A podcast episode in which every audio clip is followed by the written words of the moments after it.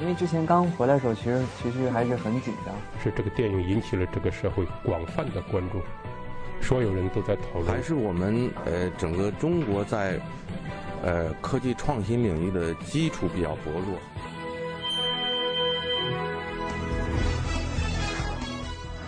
影响有影响力的人，中国新闻周刊。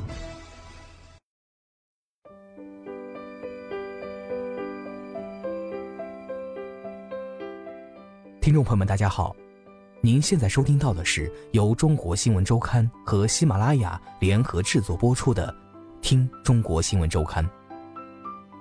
本期稿件选自《中国新闻周刊》杂志《扶摇天价保险金背后的豪门谜案》。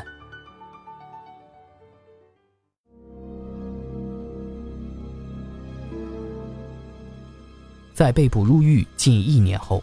三十一岁的蒂凡尼·里终于走出了监狱的大门，看到早早等候在门外的各路记者，头戴黑色棒球帽、身着黑色连帽衫的他，马上低下了头，脸上闪现出一丝不安的神情。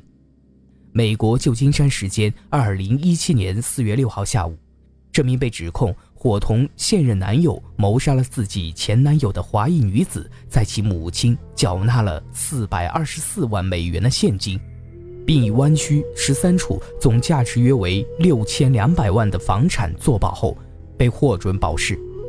在保镖一路的护卫和鼓励下，他一言不发，快步突破了记者们长枪短炮的重量围攻，钻入一辆黑色的凯迪拉克中，扬长而去。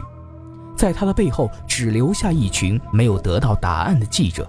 李家所支付的这笔总额约合四点八亿人民币的保释金，不仅创造了他们所在的加州圣马特奥县保释金额的最高纪录，在美国司法史上也位居第八位。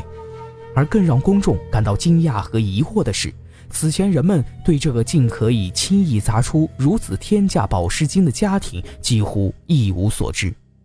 在当地媒体的报道中，这是一个来自中国的权贵家庭，豪门、富二代、少数族裔、前男友与现男友枪杀、抛尸，种种引人遐想的关键词，再加上天价的保释金，让一桩发生在深夜的谋杀案又披上了一层神秘的外衣。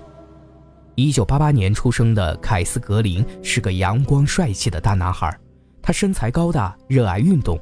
棒球、篮球、橄榄球、网球样样精通。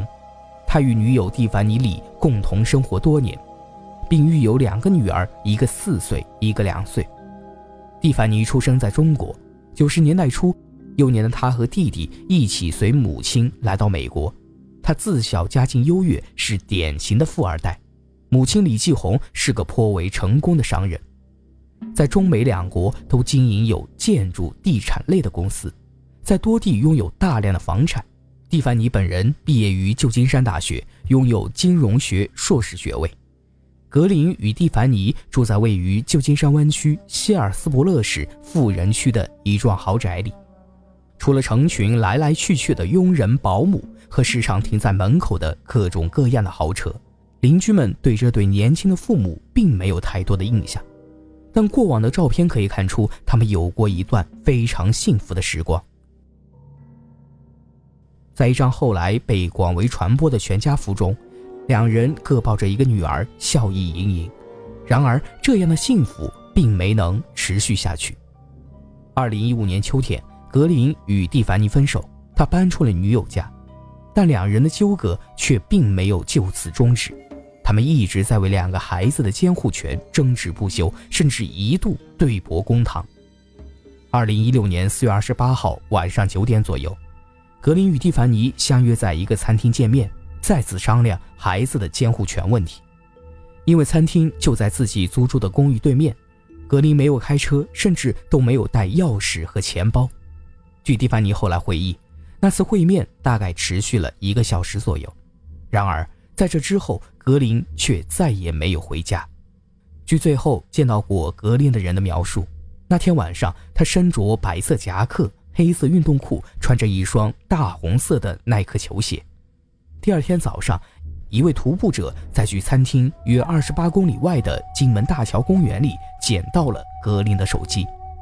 警方马上展开了调查，亲友们也开始四处悬赏征集线索。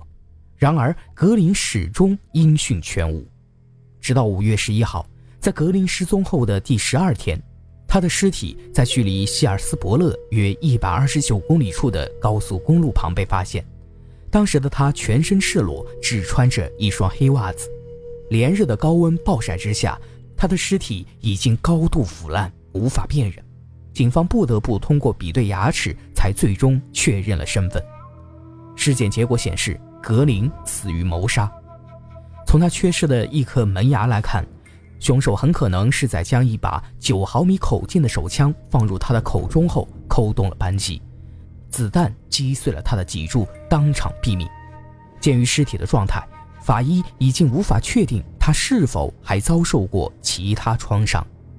五月二十一号凌晨四点，一组特警队员包围了李家的豪宅。自从格林搬走后，蒂凡尼就和中东裔的新男友二十九岁的卡威巴亚特一起住在这里。出来，举起手来。那天。邻居们都听到了扩音器中传出的反复喊话的声音。特警队用装甲车破开了李家的大铁门，在漆黑的夜色中，蒂凡尼和男友被带走。彼时的他们还不知道，就在一天前，他们的朋友奥利弗·阿德拉已经被捕。二零一六年八月十七号，加州圣马特奥县高等法院这一轮传讯在被律师推迟了至少三次之后。蒂凡尼、巴亚特和阿德拉终于站在了法庭上，面对谋杀罪的指控，三人均拒绝认罪。据当时在场的媒体报道，在法庭上，蒂凡尼一直显得非常平静。事实上，在此后的数月里，他和律师杰夫卡尔都一直如此。我相信我们的委托人不只是无罪而已，他是无辜的。二零一六年十一月下旬。蒂凡尼第一次申请保释失败后，卡尔曾这样对媒体表示。然而，随着时间的推移，在一次次听证、传讯、预审过后，公诉人提供的越来越多的证据显示，情况似乎并没有卡尔表现出来的那么乐观。警方在追踪手机信号后发现，去年四月二十八号格林失踪的当晚，在他与蒂凡尼会面后不久。他使用的 iPhone 六曾与位于蒂凡尼豪宅中的一个手机网络有过联系。道路监控录像显示，当天晚上在结束与格林会面后，蒂凡尼开车回家，一路上阿德拉驾驶的克莱斯勒轿车都一直尾随其后。五月五号，阿德拉将自己的车出售给了一家二手车行，后来购买了这辆车的车主告诉警方，车上有一股漂白剂的味道。五月二十号。警方从阿德拉妻子的车上截获了他们之前使用的车载自动缴费仪，上面的记录显示，四月二十九号凌晨三点半前后，他的车曾通过金门大桥向南而去。五月二十一号，警方在搜查蒂凡尼的住处时，在他的高尔夫球包上发现了属于子弹碎屑的微小颗粒。公诉人初步推断。可能因为在孩子监护权的问题上与前男友格林存在争端，蒂凡尼与现任男友巴亚特一起策划了这起谋杀案。巴亚特开枪杀死了格林，阿德拉则负责抛尸。蒂凡尼的律师卡尔并不认同，他们给出的证据里有太多相互矛盾的信息了。他告诉中国新闻周刊，法庭的资料显示，阿德拉就曾给过矛盾的供词。他曾表示自己是受巴雅特指使跟踪蒂凡尼和格林，因为巴雅特担心他会和格林复合。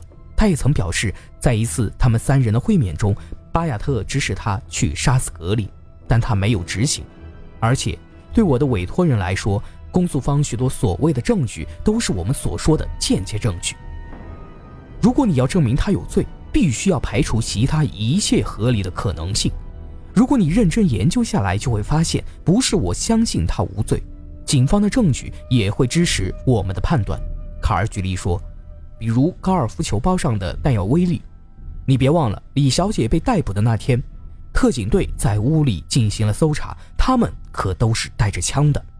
但格林的前律师米特里哈纳尼亚并不这样认为。他对中国新闻周刊表示：“当我从凯斯的朋友那里得知他失踪了，我就有种直觉，这肯定与蒂凡尼和卡威有关。”